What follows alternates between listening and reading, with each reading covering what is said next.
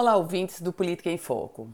No início desta semana, nós poderíamos começar esse comentário de hoje falando sobre os decretos, seja no tom de crítica, seja no tom de elogio.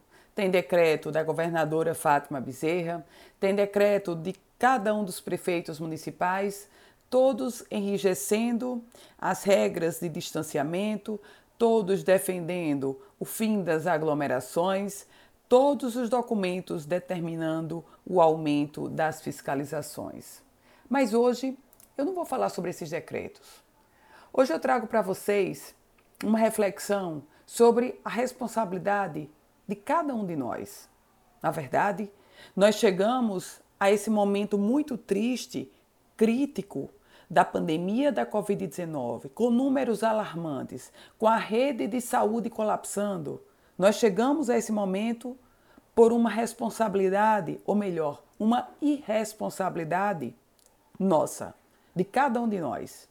Estamos hoje em distanciamento social, em enrijecimento das medidas, em fechamento de unidades comerciais, em colapso das unidades públicas de saúde.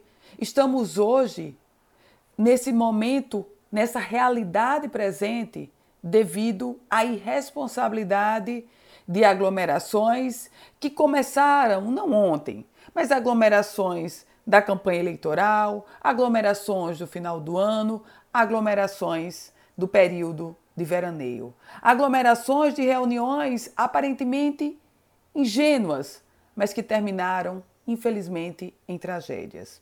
A reflexão de hoje, desse espaço do Política em Foco, é chamando cada um, a partir de mim mesma, da, para a nossa responsabilidade de juntos vencermos.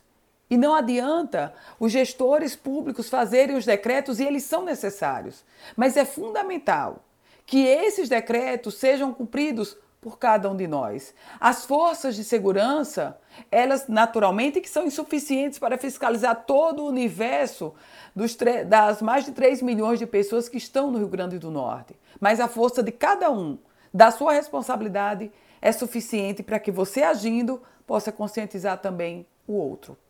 É isso. Vamos vencer, se Deus quiser.